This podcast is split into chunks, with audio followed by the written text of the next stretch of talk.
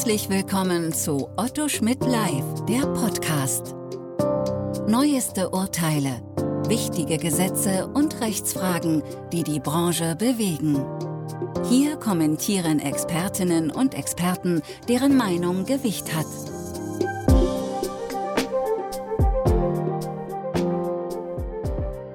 Mein heutiger Gesprächspartner oder sage ich besser Diskussionspartner ist Dr. Walter Kogel. Herzlich willkommen, Herr Kogel.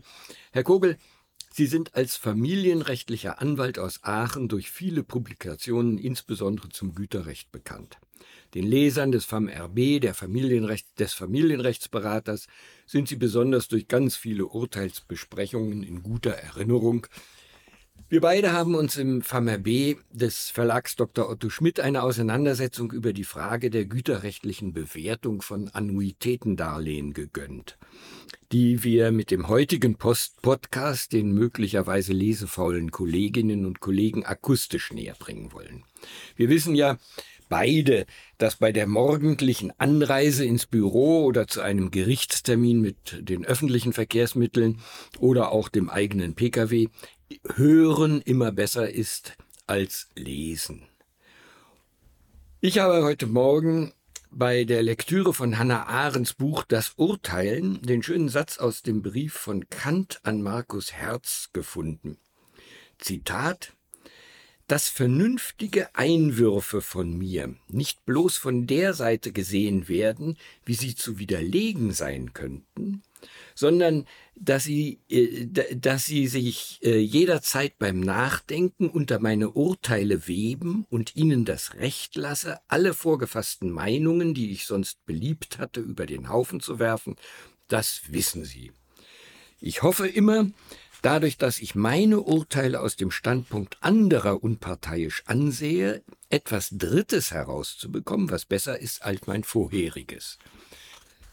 In diesem Sinne lassen Sie uns das heutige Gespräch führen und weil ich die Auseinandersetzung um die güterrechtliche Bewertung von Annuitätendarlehen begonnen habe, haben wir uns darauf verständigt, dass ich meine Methodenkritik voranstelle, über die wir dann gemeinsam diskutieren. Güterrechtlich werden Annuitätendarlehen seit langem stets mit dem offenen Darlehensbetrag, also mit dem Betrag bilanziert, den der Kreditgeber bei Kündigung des Darlehens zum Berechnungsstichtag vom Kreditschuldner zurückfordern würde. Nun besteht aber Einigkeit darüber, dass eine erst in der Zukunft fällig werdende Forderung zum Stichtag anders, nämlich manchmal deutlich geringer zu bewerten ist als eine am Stichtag bereits fällige Forderung. Dies kann man damit begründen, dass die künftige Geldentwertung die Erfüllung der künftig fällig werdenden Forderung erleichtert. Wenn ich also eine Forderung in Höhe von zum Beispiel 100.000 Euro in 15 Jahren zu begleichen habe, entspricht das bei einer zweiprozentigen Inflation an der Kaufkraft gemessen einem Wert von etwas über 74.000 Euro.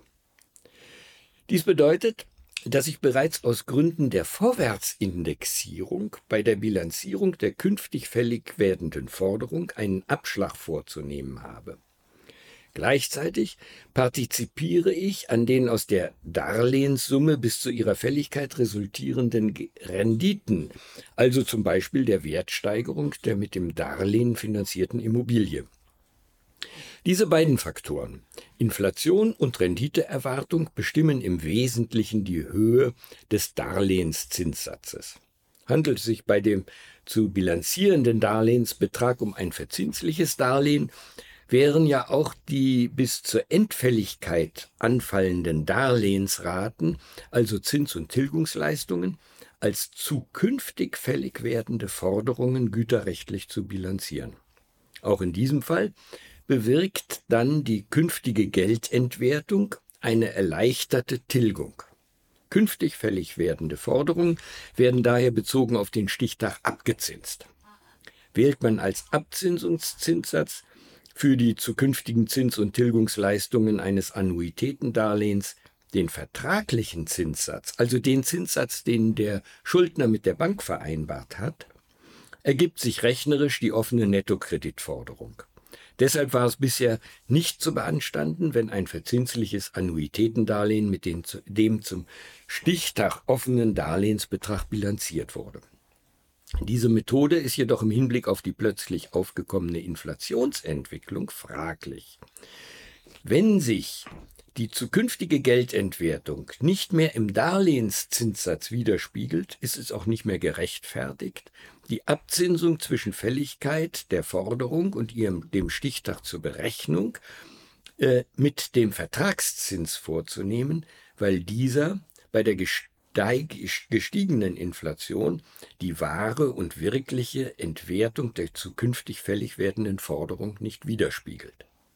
Ich habe daher vorgeschlagen, die Abzinsung künftig fällig werdender Darlehensforderung anstatt mit dem jeweiligen Vertragszins mit dem marktüblichen Rechnungszins zum Stichtag Ehezeitende vorzunehmen. Dies führt im Ergebnis dazu, dass eine Forderung aus einem Darlehenszins von irgendwie zwei Prozent äh, nunmehr anstatt mit zwei Prozent mit dem derzeit marktüblichen Zins von vier Prozent abzuzinsen und daher mit einem deutlich geringeren Wert güterrechtlich zu bilanzieren wäre. Ein kleines Beispiel dazu. Stellen Sie sich vor, zum Berechnungszinssatz sei noch ein 15 Jahre laufender Immobilienkredit mit einer jährlichen Annuitätenrate von 7.780 Euro und einer offenen Forderung von 100.000 Euro zu bilanzieren. Wenn dieser Kredit zum güterrechtlichen Stichtag mit 100.000 Euro zu bilanzieren wäre, müsste man die Weiterführung des Kredits unterstellt bei einem marktüblichen Darlehenszins von 4% im Stichtag die Forderung auf rund 86.000 Euro reduzieren. Das Dilemma entsteht eigentlich dadurch, dass der Bundesgerichtshof in seiner Rechtsprechung nicht klar zu erkennen gibt, ob bei der Bilanzierung eines Kredits dessen Fortführungswert oder dessen stichtagsbezogener Auflösungswert zu bilanzieren ist. Bei Bilanzierung des Auflösungswertes ist die Bilanzierung der offenen Kreditforderung berechtigt, weil der Darlehensschuldner dem Gläubiger die offene Darlehenssumme zurückzuerstatten hat. Wird aber die Fortführung des Kredits unterstellt, wäre die künftige Geldentwertung und möglicherweise andere marktbezogene Änderungen bei der Wahl des Abzinsungszinssatzes zu berücksichtigen. Deshalb halte ich es für sinnvoll, bei der klar veränderten Inflationsannahme derzeit auch tatsächlich die Marktgegebenheiten in die Bewertung zukünftiger Förderungen einfließen zu lassen. Herr Kollege Haus, vielen Dank für die Darstellung Ihres Problems. Schon im Ausgangspunkt teile ich aber Ihre These nicht. Vor allen Dingen befürchte ich, dass eine Zugewinnberechnung vollkommen intransparent wird. Zunächst. Bekanntlich ist der gesetzliche Güterstand holzschnittartig aufgebaut. Auf beiden Seiten der Eheleute werden Anfangs- und Endvermögen ermittelt. Es wird Kassensturz gemacht. Derjenige, der mehr hat, ist ausgleichspflichtig. Klingt ganz einfach, ist aber unter Umständen vor allen Dingen in Mandaten mit Punktesachen äußerst kompliziert und manchmal kaum noch zu entscheiden. Die Rechtsprechung des BGH baut darauf auf, welchen Wert der bestimmte Vermögensgegenstand zum Stichtag hat. Hiervon werden dann eventuelle Schulden bei Immobilien oder Gesellschaftsanteilen abgezogen. Grundsätzlich wird auf einen fiktiven Verkaufsfall abgestellt. Das ist die normale Berechnung, welche auf den Auflösungswert abstellt. Darüber hinaus gibt es zum Beispiel natürlich beim Niesbrauch oder einem Gesellschaftsanteil einen Fortführungswert, hierzu vielleicht nachher. Der von Ihnen als Beispiel zitierte Fall einer zukünftig erst fällig werdenden Verbindlichkeit ist hingegen meines Erachtens ein ganz anderer. Hier ist vertraglich vorgesehen, dass eine Schuld erst später beglichen werden muss. Solange der Betreffende die Forderung nicht bezahlen muss, kann er mit dem Geld noch arbeiten. Derjenige, der sofort Geld bezahlt, hat eine größere Last als derjenige, der erst in 10 oder 15 Jahren die Forderung ausgleichen muss. Aus diesem Grunde wird in diesem Fall eine Abzinsung vorgenommen. Ganz anders sieht es bei Immobiliendarlehen aus. Hier wird der Verkaufsfall stichtagsbezogen fingiert. Alle damit zusammenhängenden Belastungen werden sofort abgezogen. Erst seit etwa zehn Jahren entspricht es der Rechtsprechung des BGH, dass dabei auch eventuelle Steuern berücksichtigt werden müssen. Insbesondere war zum Beispiel eine Spekulationssteuer bei einem Einfamilienhaus bis dahin überhaupt kein Thema. Das hat für die Praxis eine immense Bedeutung, muss doch nunmehr jeder Gegenstand auf seine steuerliche Verstrickung überprüft werden. Trifft der Ausgangspunkt damit meines Erachtens schon nicht zu, so ist die Diskussion für die Praxis äußerst gefährlich. Wie Sie sagen, halten Sie es für sinnvoll, bei klar veränderten Inflationsrahmen den marktüblichen Zinssatz anzusetzen. Wann ist das aber der Fall? Bei zwei, drei, fünf oder acht Prozent? Dieser Ausgangspunkt wird Quell unerschöpflicher Auseinandersetzungen sein und einem Blick in die Glaskugel ähneln. Aus meiner langjährigen Praxis ist mir ein Verfahren noch gut in abschreckender Erinnerung, bei welchem die Eheleute sich über zwei Grundstücke, nur über zwei Grundstücke stritten. 17 Jahre lang taten sie dies mit 50 widersprechenden Gutachten bis zum OLG Köln. Gegenüber diesem Verfahren mutet ein Rosenkrieg wie eine Friedensdemo an. Wenn das Gericht neben der Bewertung der Grundstücke zusätzlich noch die Angemessenheit der Zinssätze und die möglicherweise zu hohe Inflationsrate hätte prüfen müssen, wäre der Prozess wahrscheinlich bis heute noch nicht beendet. Mancher der Beteiligten wird dann nämlich versuchen, neben der Auskunftsstufe, die ja bekanntlich schon Jahre mit sich bringen kann, nunmehr auch zusätzlich noch die Inflation und die Zinssätze in Frage zu stellen. Ohnehin muss man sich doch fragen, was ist der übliche Zinssatz? Ist unter Umständen zwischen erst- und zweitstelligem Hypothekendarlehen zu unterscheiden? Sind diese Eheleute ähm, als Beteiligte in der Bonität anders einzuschätzen als andere? Will sagen, mit dem, Argumentations, mit, mit dem Argument der Inflationsrate geben Sie zumindest einem der Beteiligten die Möglichkeit, ein Verfahren bis zum St. Nimmerlandstag hinauszuzögern. Im Übrigen frage ich mich eins. Haben wir in der Vergangenheit denn immer falsch gerechnet, wenn die Zinssätze mit 6 bis 7 Prozent, das war vor 20 Jahren noch durchaus üblich und günstig, und die Inflation bei 1 bis 2 Prozent lagen? Dann hätte doch damals der Kredit als Verbindlichkeit wesentlich höher in Ansatz gebracht werden müssen, mit der Folge, dass das Endvermögen geringer wurde. Möglicherweise lässt hier die Allianz noch grüßen. Ja, danke, Herr Kollege Kogel, für äh, diese äh, Ausführungen. Ich will beim letzten gleich ansetzen. Nein, beim vorletzten. Äh, mit welchem Zinssatz äh, sollen wir rechnen? Das ist doch nicht spekulativ. Wir haben doch einen weitgehend geglätteten Markt an Neukreditierung von Immobilienkrediten. Dank der Europäischen Union haben die Banken ja äh, bestimmte Vorgaben bekommen, um ihre Zinsen marktkonform zu gestalten, ohne riesige Sicherheitsrisiken einzugehen. Und deswegen variieren ja die Zinssätze auch relativ gering. Nur es ist doch ganz offenkundig, dass seit äh, Beginn der Inflation, also seit Anfang äh, 2021, die Zinssätze für Immobilienkredite äh, sich mehr als verdoppelt haben. Damals konnten Sie einen Kredit für einen 15 Jahre laufenden Immobilienkredit für 1,3 Prozent bekommen. Heute bekommen Sie ihn nicht unter 4,3 Prozent. Und genau an dieser Stelle sieht man, dass der Markt reagiert hat auf diese äh, zukünftig anzunehmende Inflation. Äh, das ist zumindest einer der Aspekte, warum diese Zinsen äh, sich erhöhen. Und große Zinsdifferenzen gibt es da nicht. Und ähm, an der Stelle bin ich ja Statistiker auch genug. Äh, man kann doch durchaus den äh, Zinsermittlungen der Deutschen Bundesbank folgen, die ja monatlich bekannt gegeben werden, welche Zinsspannen für Kredite äh, angemessen sind. Und im Übrigen bleibe ich auch dabei, dass man durchaus bei der kreditgebenden Bank nachfragen kann, zu welchem Konditionen würdet ihr heute, nämlich stichtagsbezogen, diesen Kredit vergeben? Äh, das sind valide, am Markt erprobte ähm, äh, Bewertungskriterien, die wir ja auch ansonsten äh, im Familienrecht ununterbrochen benutzen. Wir orientieren uns an Verkaufspreisen. Verkaufspreise sind auch ähm, am Markt orientiert und diese Verkaufspreise stellen wir in die güterrechtlichen Bilanzen ein. Äh, Sie sprechen den Markt an, der es schon richten wird. Ja, was ist der Markt für diesen Vermögenswert bzw. diesen Kredit bei diesen Beteiligten?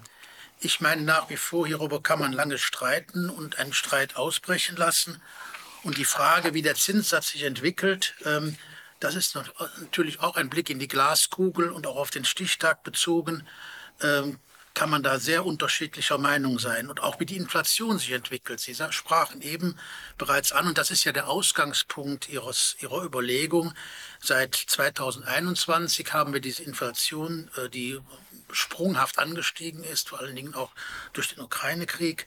Ähm, mittlerweile soll er ja angeblich wieder auf einen äh, Betrag von 7,5 Prozent ge gesunken sein. Und ähm, wer weiß, ob die von Ihnen beschworene Höhe der Inflation hoffentlich nur vorübergehender Art ist. Ähm, ähm, lassen Sie mich eins noch ansprechen. Ähm, das ist natürlich der Versuch, eine möglichst genaue, äh,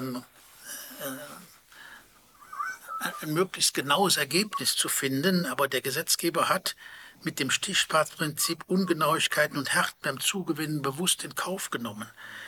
Ähm, die 10 Prozent, wie gesagt, die sollen ja jetzt schon wieder auf 7,5 Prozent gesunken sein dann sind die von Ihnen geforderten marktüblichen Zinssätze aber möglicherweise doch gar nicht mehr angemessen.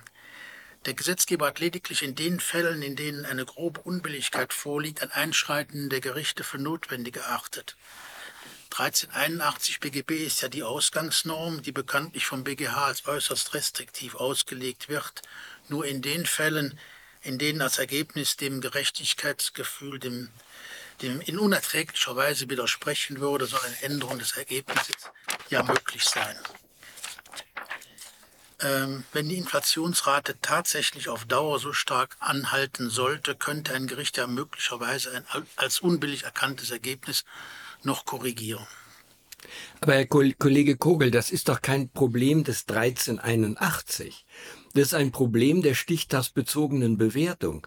Und wenn ich sage, äh, ich nehme die konkreten Marktbedingungen zum Stichtag, um die Belastung mit einem Darlehen äh, zu simulieren, das am konkreten Stichtag einen bestimmten offenen Forderungsbetrag hat. Nur ich nehme nicht die alten Darlehensbedingungen, sondern ich nehme die am Stichtag üblichen Marktbedingungen um, dieses, um diese Forderung zu bewerten, dann ist das doch äh, äh, ein, ein probates äh, Mittel. Da, da brauch, ich, ich sehe da Ihre Bedenken gar nicht. Das, das ist auch kein Blick in die Glaskugel. Das ist ein Blick auf die äh, Darlehensangebote der verschiedenen Banken. Und die differieren nicht sehr häufig, sehr stark, weil die Banken nämlich in Konkurrenz zueinander stehen. Es geht auch darum, welcher Vermögenswert zum Stichtag da ist. Und da habe ich einen Vermögenswert einerseits, wenn ich ein Objekt, eine Immobilie verkaufe, Wert der Immobilie und andererseits den Kredit, den ich auch gleichzeitig davon abziehe. Warum soll ich denn jetzt von diesem Kredit noch irgendeinen Zinssatz abziehen und berücksichtigen?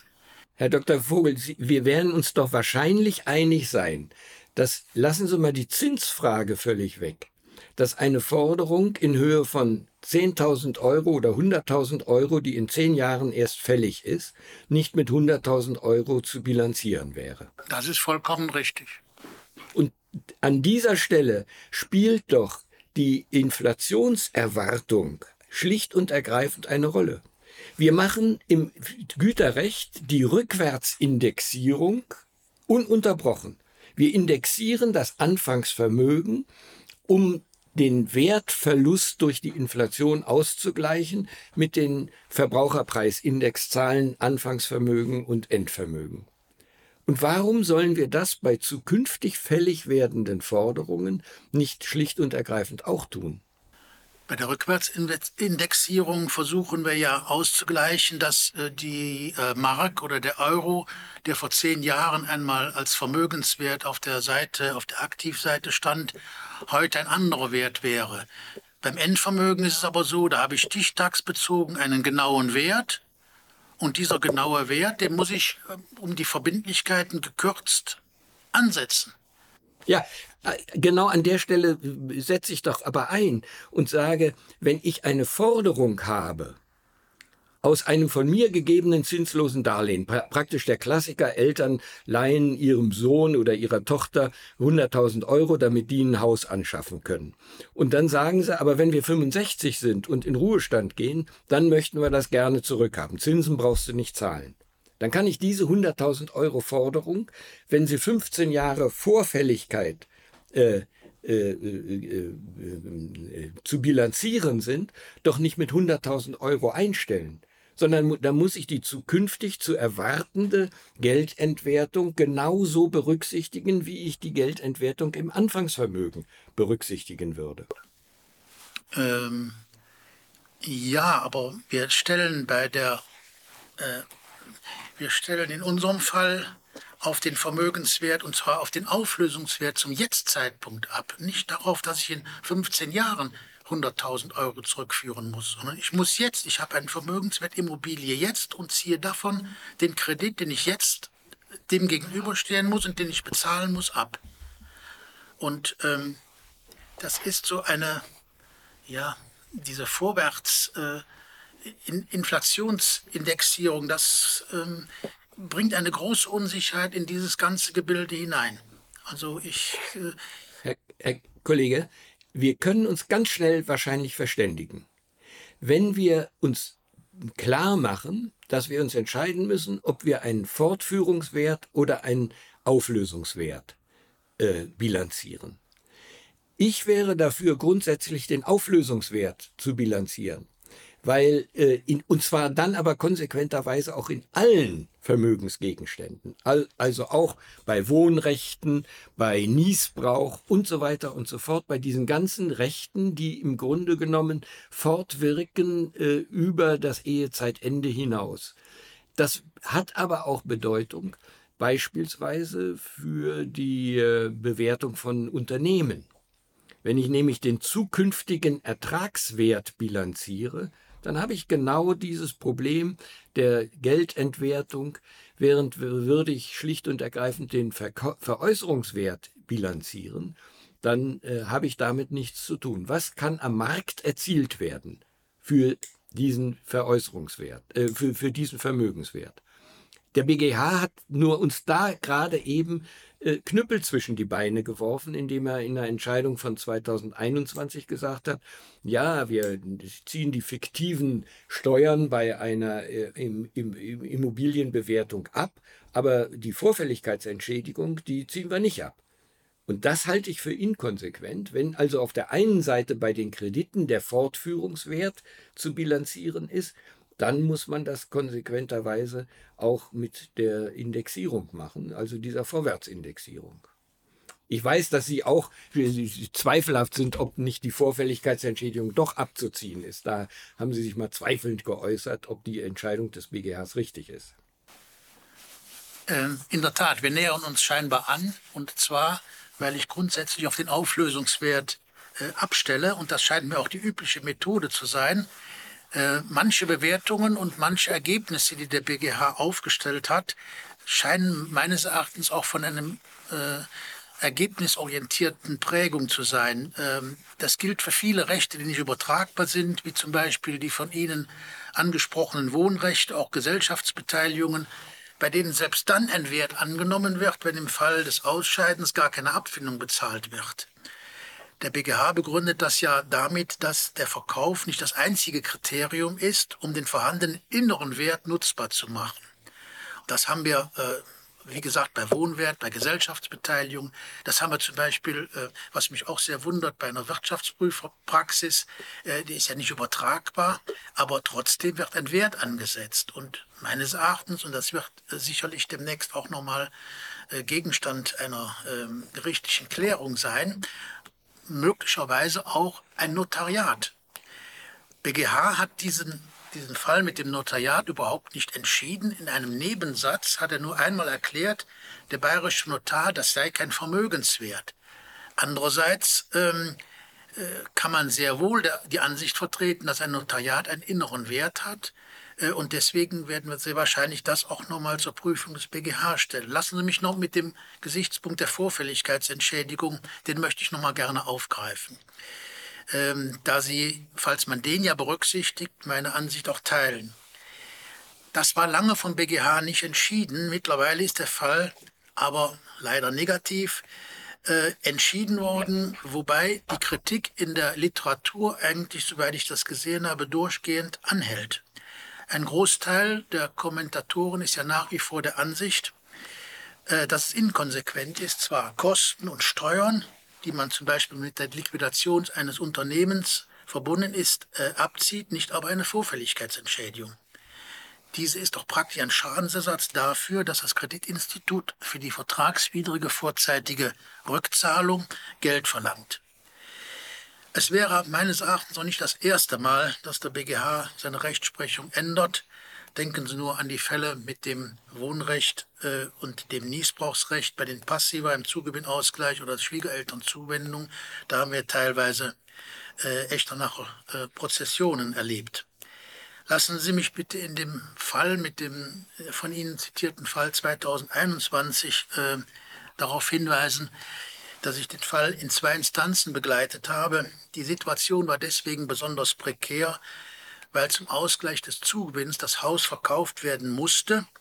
Der Betreffende hat dann auch tatsächlich das Haus äh, veräußert, die Vorfälligkeitsentschädigung gezahlt Sie war also nicht nur fiktiv wie bei den Spekulationssteuern, sondern durchaus real und für ihn damit äußerst bitter. Herr Dr. Kugel und Herr Kollege, äh, Sie haben mir praktisch die Vorlage gegeben, Ihnen äh, vorzuschlagen, dass wir beide mal im FAM-RB einen Aufsatz schreiben zur Frage äh, Fortführungswert im Zugewinn oder Veräußerungswert im Zugewinn zu bilanzieren. Das wäre doch eine spaßige Idee äh, und äh, ein gutes Projekt für die Zukunft. Ich bin sicher, das könnte ein guter Aufsatz werden. Ja, ich hoffe, dass wir das machen können. Da unsere Zeit jetzt wirklich abgelaufen ist, wir haben schon eigentlich fünf Minuten überzogen, danke ich Ihnen ganz herzlich für äh, diese Diskussion und freue mich auf unseren gemeinsamen Aufsatz. Ich danke Ihnen auch für das Gespräch. Vielen Dank. Wiedersehen. Wiedersehen. hörten Otto Schmidt live, der Podcast.